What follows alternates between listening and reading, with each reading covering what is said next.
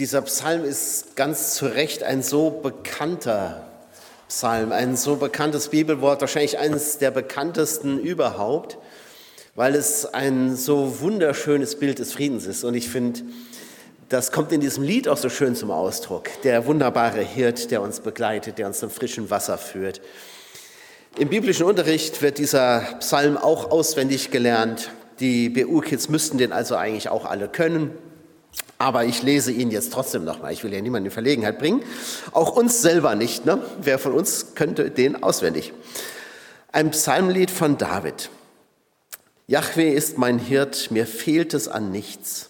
Auf grüner Weide lässt er mich ruhen, am stillen Wasser gibt er mir Rast. Er schenkt mir wieder neue Kraft.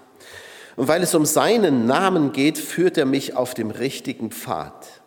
Selbst wenn ich durch die finstere Schlucht muss, überfällt mich keine Angst, denn du bist bei mir. Dein Wehrstock und dein Hirtenstab, die machen mir Mut. Meine Feinde vor Augen deckst du mir den Tisch, nimmst mich als Gast herzlich auf und schenkst mir den Becher voll ein.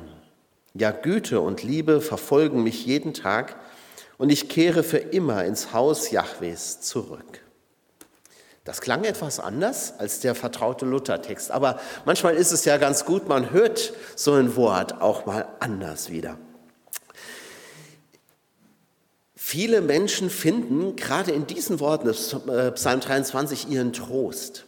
Gerade Menschen, die in Krisen stecken, obwohl der Psalm ja überhaupt gar nicht so viel über Krise sagt. Im Gegenteil, da geht es ja eher um die fetten Weiden, um das frische Wasser und da fühlt sich einer so geborgen ähm, und trotzdem finden so viele Leute darin Trost. Mitten in der Krise. Und ich habe den Psalm mal ausgesucht, weil ich so das Gefühl habe, dass wir überhaupt gar nicht mehr aus Krisen herauskommen. So, es jagt eine Krise die nächste und Viele Menschen haben Angst, was wird werden und das, man hat so das Gefühl, das nimmt überhaupt kein Ende mehr. Das, ist, das begleitet uns jetzt schon so lang ähm, und, und für viele ist es wirklich schwierig und beängstigend.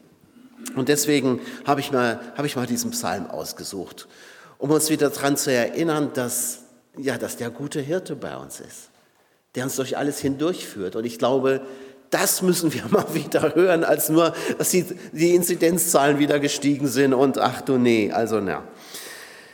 Aber wie gesagt, der Psalm, der scheint ja gar nicht zu passen, denn der, der David, der den Psalm geschrieben hat, dem scheint es ja gut zu gehen. Der, der scheint ja jetzt nicht gerade in großer Not zu sein. Er schreibt offenbar aus der Rückschau heraus. Die Krise, die scheint ja schon hinter ihm zu liegen. Da kann man natürlich auch gut singen. Der David, der hat ja eine Wahnsinnskarriere hingelegt, sozusagen vom Tellerwäscher zum Millionär. Das ist ja immer so, so das Bild. Ne? Äh, der ist von kleinen Hirtenjungen zum König von Israel aufgestiegen. Der hat es also zu was gebracht und der hat diese Erfahrung gemacht, die Erfahrung von saftigen Weiden. Er hat natürlich auch andere Erfahrungen gemacht. Aber hier schreibt er, dass Gott ihn geführt hat auf saftige Weiden, zu frischem Wasser. Da schreibt also jetzt gerade keiner, der mittendrin steckt in der Krise, aber ich glaube, der schon auch Krisen kennt. Denn dieses Lied wird gerade dann aktuell, wenn man in einer Krise steckt, weil das ein Wunschbild ist. Jeder, der, der gerade so, so durch dieses Tal geht, von dem der David ja auch schreibt, der wünscht sich genau das. Das ist das Bild des Friedens. Das ist das, das wonach man sich sehnt nach dem frischen Wasser, nach fetten grünen Wiesen.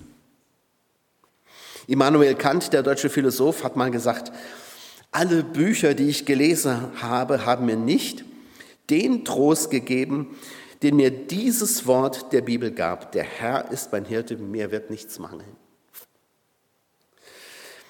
Es ist so, als stürzte man sich so auf diesen Vers 4, wo von den Todesschatten ja gesprochen wird und übersieht dabei die ersten drei Verse. Viele finden Trost in diesem Psalm, weil er wirklich eine Hilfe sein kann, den Blick wieder zu lenken auf das, was Gott schenkt und ihn zu lösen von der Not, die uns ja oft auch umgibt. Den Blick wieder zu richten auf Gott, auf den Hirten, der uns versorgt. Und das möchte ich heute auch tun, wenn es natürlich nicht nur um das Schöne geht. David, der formuliert diesen Psalm ja sehr persönlich. Das ist vielleicht auch ganz gut so, denn es ist seine persönliche Erfahrung, die er hier weitergibt. Der Herr ist mein Hirte, schreibt er. Er vermeidet das unser, hätte er ja auch sagen können. Der Herr ist unser Hirte und sich an das ganze Volk wenden. Aber er bleibt mal ganz bei sich und sagt, so habe ich Gott erlebt. Das ist meine persönliche Erfahrung. In meinem Leben hat sich Gott als guter Hirte erwiesen. Das könnte ich von mir auch so sagen. Er hat gut für mich gesorgt. Ich stehe auf grünen Wiesen und am frischen Wasser mangelt es mir nicht, es mangelt mir an gar nichts, weil der Hirte für alles gut gesorgt hat. So habe ich es erlebt, schreibt David. Wie einen Hirten, der sich ganz einsetzt für seine Schafe. So habe ich meinen Gott erlebt. So ist er für mich. Der David hat ja gewusst, wovon er spricht. Er ist ja selber Hirte gewesen. Als er berufen worden ist, da war er der Kleine. Er wird äh, im Alten Testament, wenn, an der Stelle, wo zum ersten Mal von David die Rede ist, da wird sein Name gar nicht genannt, sondern wird er der Kleine genannt. Denn der Samuel fragt ja, äh, ob denn alle Söhne schon vor ihm stehen, die Söhne Isais. Und da sagt man, ach nein, der Kleine, der ist ja noch bei den, äh, bei den Herden. So wird er anfangs genannt und er hat als der Kleine ja auch Schafe gehütet. Er weiß also genau, was das bedeutet und er weiß, dass das nicht immer ein leichter Job ist. Er weiß, dass das ein, auch ein entsagungsreiches Leben ist und auch ein gefahrvolles Leben, denn Hirten, die müssen auch schon was tun für die Schafe, die sind ja bedroht. Ähm, die sind bedroht von wilden Tieren und dann ist der Hirte gefragt. Der muss dann nämlich mit seinem Stab und mit seinem Stecken wirklich einspringen Oft war es ja so, zur Zeit Jesu vor allem, dass die Hirten Angestellte waren. Die sind dann oft abgehauen, weil es waren ja nicht ihre Schafe. Ne? Und es gab dann tatsächlich eine Vorschrift, der Hirte musste, wenn, äh, wenn ein paar Schafe gerissen worden sind, musste er wenigstens einen Teil eines Schafes an sich nehmen, auch eines, äh, eines gerissenen Schafes, damit er sozusagen dem Besitzer der Herde nachweisen können, siehste, ich habe bis zum letzten um das Schaf gekämpft, aber es ist mir nicht gelungen. Aber in Wahrheit sind die oft getürmt. David erlebt Gott anders. Und er war ja selber auch als Hirte, das waren ja seine Schafe oder die Schafe seines Vaters. Und er erlebt Gott so, dass er sagt, und wir, wir sind Gottes eigene Schafe. Wir sind ja seine Kinder. Und der, der Hirte, der legt sich für uns krumm, der, der setzt sich für uns ein, der setzt sich für mich ein. Das ist ja für David jetzt keine philosophische Erkenntnis oder theologische Erkenntnis, die er da hat, über die man jetzt noch reden könnte, diskutieren könnte, sondern er sagt, das ist meine persönliche Erfahrung. So habe ich ihn erlebt. Der Herr ist mein Hirte, der ist für mich da, der schützt mich, der trägt mich und er gibt sich für mich hin. Ja, das tut er. Er gibt sich für mich hin. Das ist seine Erfahrung. Wenn ich mich diesem Hirten anvertraue, dann mangelt es mir an nichts. Ich habe alles, was ich brauche. Ich kann zufrieden sein. Im Neuen Testament nimmt Jesus das ja für sich in Anspruch und sagt, und der bin ich, dieser gute Hirte. Und meine Schafe, die hören meine Stimme und ich bringe sie zum frischen Wasser. Und von Jesus bekennt oder bezeugt das Neue Testament auch, er hält nichts zurück. Er setzt sich ganz ein für seine Schafe. Er hält nichts vor. Er setzt sogar sein Leben ein für seine Schafe.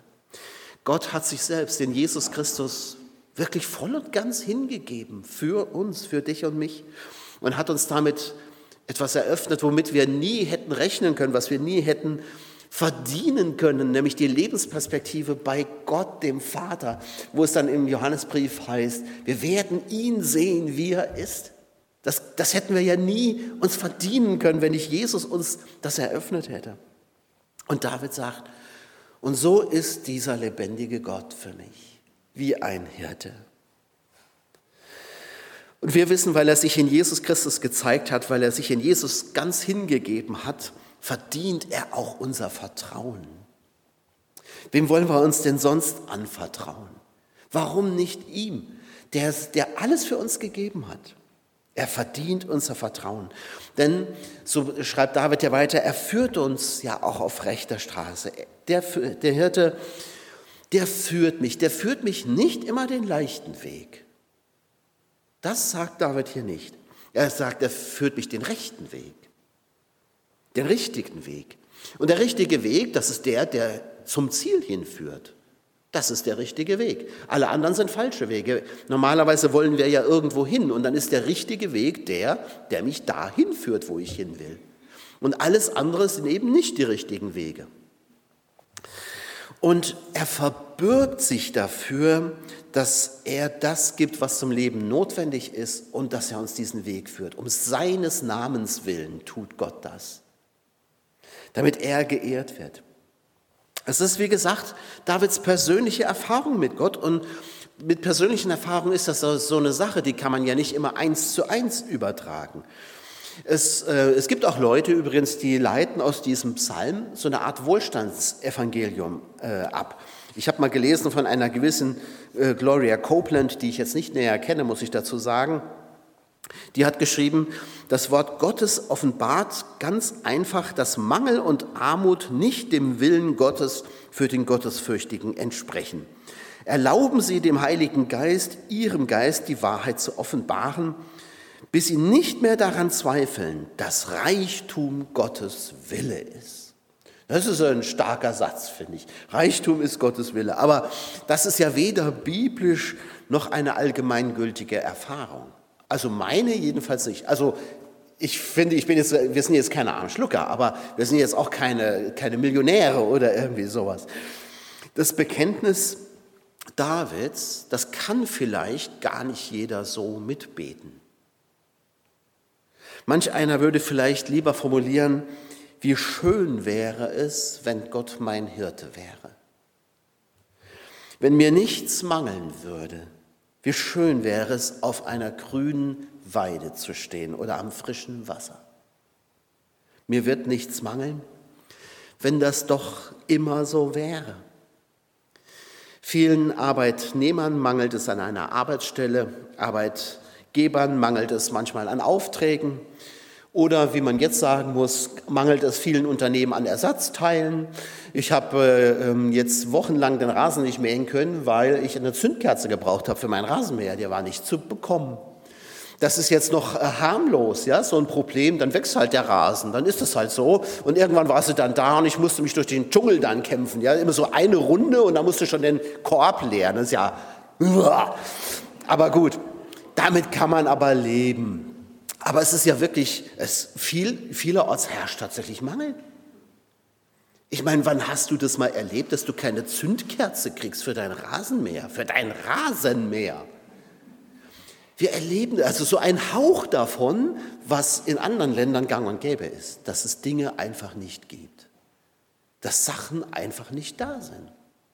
Plötzlich erleben wir das und manche Unternehmen bringen das tatsächlich in, äh, in Schwierigkeiten. Aber man kann das ja vom Materiellen mal weggehen und sagen, vielen Familien mangelt es an Zusammenhalt. Manchen alten Menschen mangelt es an Gesundheit. Und manchen jungen Menschen mangelt es an Hoffnung und Zuversicht für die Zukunft. Das sind ja auch Mangel, Mängel. Und da geht es jetzt nicht um Wünsche nach Luxusgütern, also mir mangelt es auch zum Beispiel an, an Nerzmäntel und Stöckelschuhen. Aber das ist für mich nicht so schwierig, weil ich selten Nerzmäntel und Stöckelschuhe trage. Ne?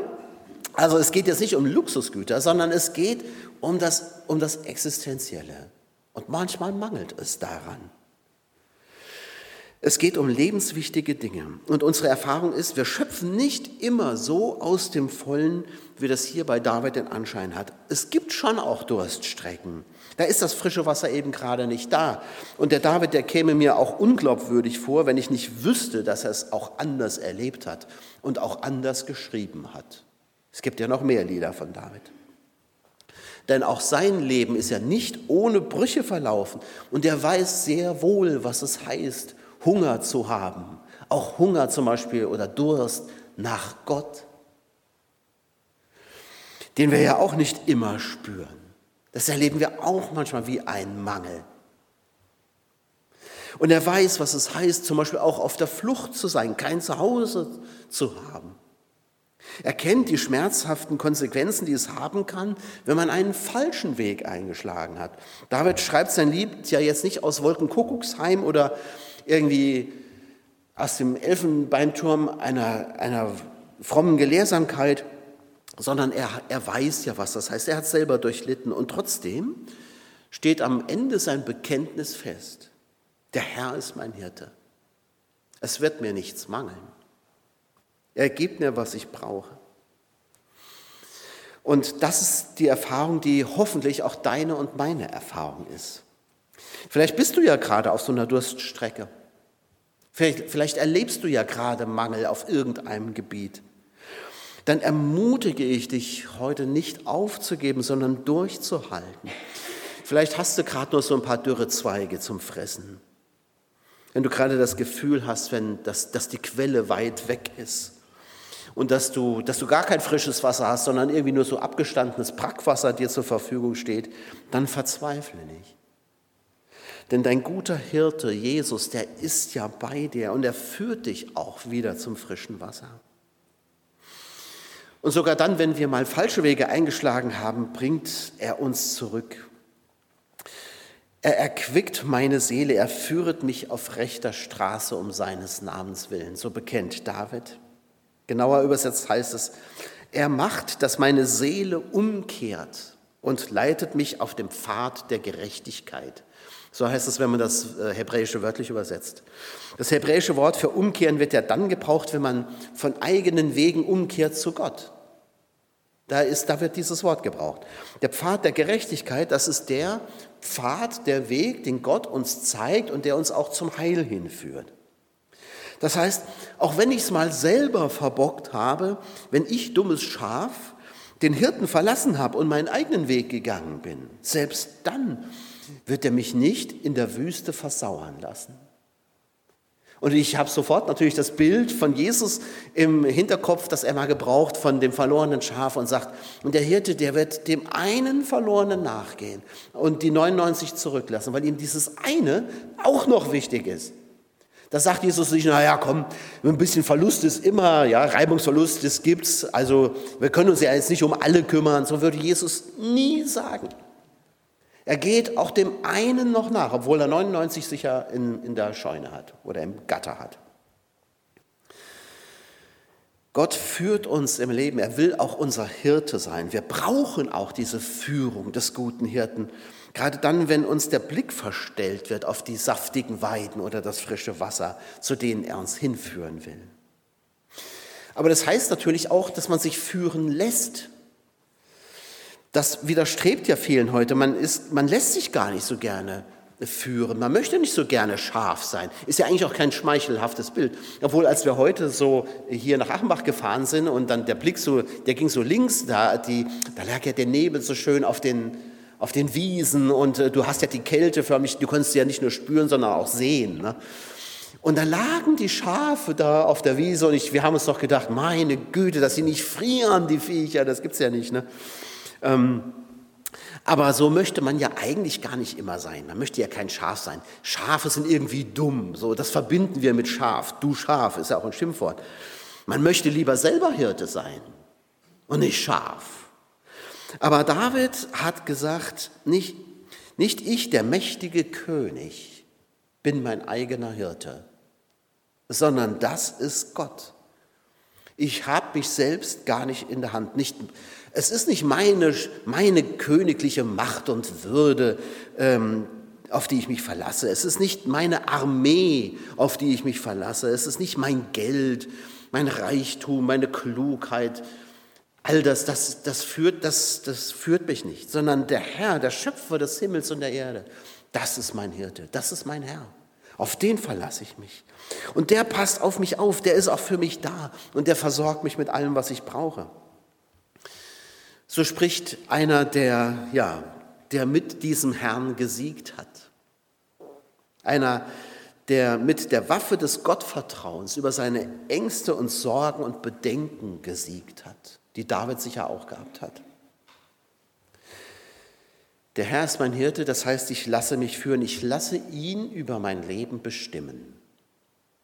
Das hat Jesus auch gesagt. Wir sollen ihm vertrauen. Er will der Herr unseres Lebens sein. Und das heißt doch, ich lasse ihn bestimmen. Der Herr ist eben mein Hirte. und nicht mein Bankkonto oder meine Beziehungen oder meine eigene Kraft. Der Herr ist es. Der David legt sich ja jetzt nicht noch irgendwie ein zweites Eisen ins Feuer, wie man das in Israel oft getan hat. Da hat man an Gott geglaubt, aber schon auch so ein bisschen an Baal. Man hat gedacht, na ja, und wenn Gott versagt, dann haben wir immer noch einen zweiten. Den können wir dann fragen. So wie wir kleine Kinder manchmal. Ne? Wenn Mama Nein sagt, dann gehe ich zu Papa. Ähm, und so haben die Leute in Israel oft gedacht. Die waren ganz, also ich wahrscheinlich nie mit ganzem Herzen bei Gott. Es gab immer die Baale auch, wogegen die Propheten ja dann auch immer gewettert haben. Aber David tut das nicht. David sagt, der Herr ist mein Hirte und ich lege mir kein zweites Eisen ins Feuer. Ich verlasse mich ganz auf ihn. Und dieser Herr, der führt mich. Der führt mich allerdings nicht immer den leichten Weg, wie eben schon gesagt, sondern er führt mich eben manchmal auch durch die dunklen Täler. Ja klar, die gibt es, das Tal der Todesfinsternis, wie, wie es wörtlich übersetzt heißt. Es geht auch auf Wegen, die mir unheimlich sind, von denen ich gar nicht immer weiß, was kommt denn eigentlich hinter der nächsten Biegung? Was wartet denn da auf mich? Es gibt auch Wege, die machen uns Angst und trotzdem können das Wege sein, die Gott uns führt. Und ich glaube, er führt uns diese Wege nicht deshalb, weil er weil er denkt, ach, die sollen ruhig auch mal ein bisschen Schatten und Finsternis erleben, sondern ich glaube, dass Gott uns so führt, weil er weiß, dass hinter diesem Tal des Todesschattens die saftigen Weiden sind und das frische Wasser. Vielleicht gibt es eben keinen anderen Weg als durch das dunkle Tal. Das könnte ja sein. Die Schafe wissen das ja in aller Regel nicht, aber der Hirte weiß es. Aber wie dem auch sei, das gehört zu unserem Leben auch dazu. Wir können nicht erwarten, dass wir immer nur Sonnenschein haben. Wir, wir müssen auch durch solche Täler. So ist das Leben nun mal. Wir erleben nicht nur Fortschritte, wir erleben auch Niederlagen, Rückschritte, Krisen. Das gehört auch zu einem Christenleben dazu. Der Gott meiner Gesundheit und meines Reichtums, der findet sich eben nicht in der Bibel. Die Schafe sind nicht immer nur auf den grünen Weiden. Wenn die abgegrast sind, dann müssen sie ja auch weiterziehen. Und der Weg zur nächsten Weide, der kann auch bedrohlich sein. Und der David hat diese Täler ja selber auch durchschritten und viele von euch ja auch. Aber es soll ich noch mit jemandem gesprochen aus Simmersbach, aus der Gemeinde, der wirklich also schwerstes durch hat und ihm, ihm genau das gesagt, du bist, du bist durch dieses Tal gegangen. Das war das Tal des Todesschattens. Und die Ärzte, die im Grunde ist es ein Wunder, dass der noch lebt. Der ist da durchgegangen, durch so ein Tal. Und manche von euch kennen das auch. Das ist nicht schön. Aber wir können dieses, dieses Traurige in unserem Leben, dieses Bedrückende, diese, dieses Schmerzhafte, manchmal auch Entsetzliche und Angsteinflößende unseres Lebens, das können wir ja nicht irgendwo wegdrücken. Und so tun, als könne uns das nicht passieren. Und das muss auch nicht alles tot geglaubt werden, wie manche das so gerne machen, die sagen, mit Gott könne einem sowas nicht passieren, man müsse nur genug glauben, dann, dann wäre schon alles gut. Das ist doch Unfug. David schreibt ja, ich fürchte kein Unheil. Aber es gesteht da nicht, es geschieht kein Unheil. Der David weiß, ich muss ja durch das Tal. Der fliegt ja nicht oben drüber.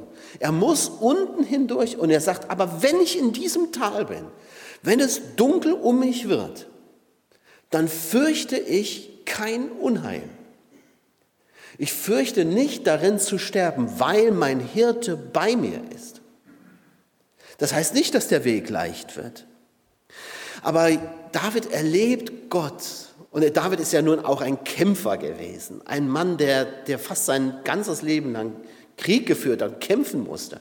Der weiß ja, wovon er spricht. Und der, der beschreibt jetzt den Hirten als denjenigen, der mit Stecken und Stab eintritt. Das heißt, der Hirte, der ist nicht nur dabei und sagt, ah ja, komm, jetzt, jetzt stell dich mal nicht so an oder Kopf hoch, ja, so, sondern dieser Hirte, der nimmt seinen Stecken und seinen Stab und damit schlägt er um sich auf die Feinde ein. Das ist ja so, das ist ja das Bild. Mit Stecken und Stab verteidigt er.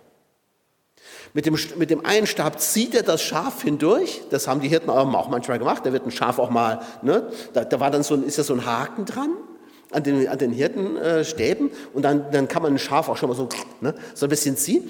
Und der andere Stab, das ist ein Knüppel. Damit kann man auch schon mal zuschlagen. Das heißt, dieser Gott, das ist das Bild, das David hat, dieser Gott verteidigt mich. Dieser Gott kämpft für mich. Dieser Gott, der macht sich stark für mich. Das ist das Bild. Und das kennen wir. Denn Jesus Christus hat sich für uns stark gemacht, indem er am Kreuz so schwach geworden ist.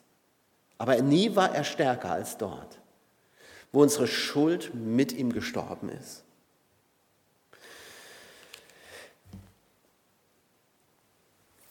Das kann uns finde ich, gelassen machen, auch wenn es durch dunkle Täler geht.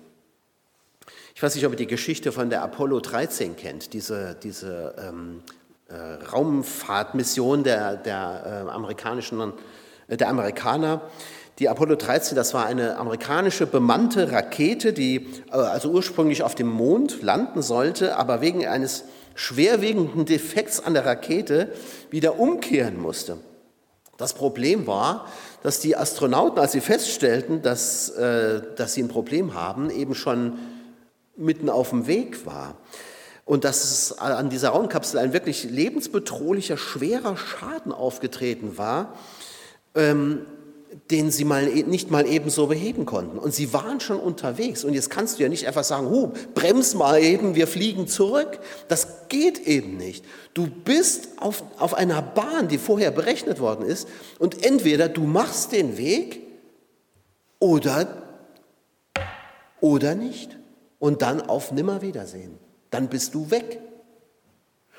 Und dann hat der Kommandant dieser, äh, dieser Kapsel Apollo 13, James Lovell hieß der, der hat mit einer relativ gefassten Stimme nach Houston, Texas gesagt, Houston, wir haben ein Problem. Die haben nicht vor Panik geschrien, obwohl denen vielleicht auch danach war. Aber dieser James Lovell, das muss man ihm echt hoch anrechnen, dass der in, der, in diesem Moment so eine Ruhe bewahren konnte. Ich weiß nicht, wie er das geschafft hat, dass er gesagt hat, Houston, wir haben ein Problem. Dann hat er das Problem geschildert und es ist den Leuten gelungen, der Bodenstation und der Station, den Leuten in der Raumkapsel, das Problem wirklich zu beheben. Und die haben es zurückgeschafft. Aber die, also in der Situation möchte ich nicht gewesen sein. Der, ähm, der Kommandant, als sie dann äh, wieder auf dem Nachhauseweg waren, schon kurz äh, vor der Erde wieder zu Hause waren, sagte zu den äh, Mitfliegenden, es war mir eine Ehre, mit ihnen zu fliegen. Man hat das in den Griff bekommen. Er ist gelassen geblieben. Ich weiß nicht, ob der Psalm 23 ihm da geholfen hat oder ob überhaupt, ob er ein gläubiger Mensch war, aber mir ist das so nochmal so ein interessantes Bild gewesen, weil manchmal Manchmal, da kommst du dir vor wie so eine Raumkapsel. Ne? Und, und du hast ein schwerwiegendes Problem. Und du weißt genau, ich kann nicht einfach wenden. Ich kann nicht so einfach umdrehen und alles anders machen. Jetzt bin ich auf einer Bahn und da komme ich so schnell gar nicht weg. Und dann ruhig zu bleiben und zu sagen, ich verlasse mich auf meinen Hirten. Das finde ich ist eine große Kunst. Am Ende und zum Schluss da wechselt das Bild dann. Dann hat man das Gefühl, das Schaf ist mit seinem Hirten jetzt durch das Tal hindurch und plötzlich eröffnet sich eine Weite. Da ist Gott der Gastgeber, der, der den Beter, der David an seinen Tisch lädt. Und jetzt, jetzt ist er im Schutz Gottes. Das ist ja ein anderes Bild für Schutz. Denn im alten Orient ist der Gastgeber verpflichtet, seine Gäste zu beschützen. Ein Gastgeber, der das nicht kann, der lädt Schande auf sich. Der Gastgeber muss seine Gäste beschützen. Und so fühlt sich David. Er sagt, Im Angesicht meiner Feinde. Das heißt, die stehen schon da, die sehen das wie der äh, David beschützt ist von Gott. Die scharren schon mit den Hufen, die können es kaum erwarten, dass der David so aus dieser Schutzzone vielleicht mal rauskommt, damit sie ihn äh, mit dem Knüppel überfallen können. Die sehen also den Segen, den Gott ihm gibt und haben vielleicht schon Schaum vor dem Mund. David sagt, im Angesicht meiner Feinde deckst du mir einen Tisch. Und an dem Tisch, da sitze ich jetzt. Und die können nichts dagegen tun. Ja. Und dann salbst du mein Haupt mit Öl und du schenkst mir voll ein. Dieses Bild der Fülle und das im Angesicht der Feinde. Da meint man ja, ach, dann wird ja am Ende doch alles wieder gut. Im Grunde ist das natürlich auch so, wenn wir an unser Ende denken. Dass ähm, das ja heißt, dass wir mal bei unserem Herrn sein werden. Dann wird am Ende wirklich alles gut. Das heißt natürlich nicht, dass jedes Kapitel unseres Lebensbuches gut endet. Kommt immer darauf an, wie man das mal versteht. Als ich noch Altenpfleger war, da habe ich eine Frau auf einer Station kennengelernt, die, als sie zu uns kam auf Station, schon seit 30 Jahren an Polyarthritis gelitten hat. Und Polyarthritis ist, tut weh.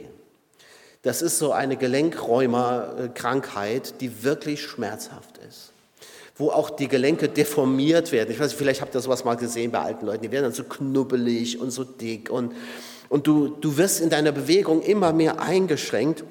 Und diese Frau, das war echt ein kleines Persönchen, die, die hätte man so hochheben können, ja, ein kleines Persönchen, die war wirklich nur noch ein Schmerzbündel. Und wenn wir die morgens gewaschen und angezogen haben, wir wussten bald, du weißt so jemanden kaum noch zu bewegen. Auch die Schultern, die hatte so ganz spitze, hochgezogene Schultern. Das, also das war so schwierig und die hatte wirklich Schmerzen. Ähm, und als es bei ihr so angefangen hat mit dieser Krankheit, hat ihr Mann sie verlassen, er hat sie einfach sitzen lassen. Und, und dann war sie eben in ihrem Alter bei uns auf Station. Ist da alles gut geworden? Nein, ist es nicht. Aber das, und das hat mich, das hat mich wahnsinnig beeindruckt. Diese Frau war eben auch gläubig, war ein Kind Gottes. Und ihr Lieblingsthema, das war immer die Gnade Gottes. Die hat am liebsten von der Gnade Gottes gesprochen. Das hat mich beeindruckt. Es ist nicht alles gut geworden in ihrem Leben, aber sie wusste sich in den Händen ihres Hirten. Und der hat sie getragen, auch bis zum Ende. Also wird am Ende alles gut? Nein, das letzte Tal, das wir, das wir ja durchschreiten müssen, das ist ja auch der Tod. Ähm, es wird nicht alles am Ende gut, aber im Blick auf das, was uns, was uns erwartet, wird es gut. Und das trägt auch manchmal. Das trägt auch dich dann durch, wenn, wenn du eben erlebst, dass in diesem Leben nicht alles sich zum Guten wendet dass der Hirte, Jesus Christus, trotzdem bei dir ist, dass er dich verteidigt, dass er dir auch das gibt, was du in dieser schweren Lage brauchst, in dieser Situation. Und ich wünsche euch, ich wünsche euch natürlich die saftigen grünen Weiden und das frische Wasser. Ich wünsche euch, dass ihr diese Erfahrung auch macht, die David gemacht hat. Mensch, mir geht's gut. Ich habe ich hab hier so eine Fülle gerade. Aber ich wünsche euch auch, dass wenn ihr diese Fülle nicht erlebt, dass ihr trotzdem erlebt, dass Gott, euer Hirte, bei euch ist, dass er euch verteidigt mit Stecken und Stab und dass er euch voll einschenkt am Ende. Das wünsche ich euch, dass ihr getragen seid von diesem Hirten. Amen. Lasst uns beten, ich bitte euch dazu aufzustehen. Herr Jesus Christus, und dafür wollen wir dir von Herzen Dank und Lob sagen, dass du dieser gute Hirte bist. Das hast du uns ja zugesagt.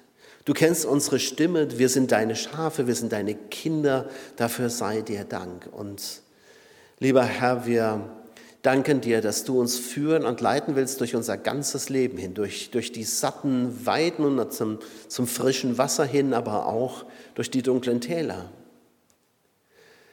Herr, wir erleben, dass es beides gibt. Und wir bitten dich, Herr, wenn wir auf den satten Weiden sind, dann hilf uns, dass wir nicht vergessen, dass du uns dahin gebracht hast. Aber wenn wir in den dunklen Tälern sind, dann bitten wir dich, hilf uns, dass wir nicht vergessen, dass du unser Hirte bist, der bei uns ist. Amen.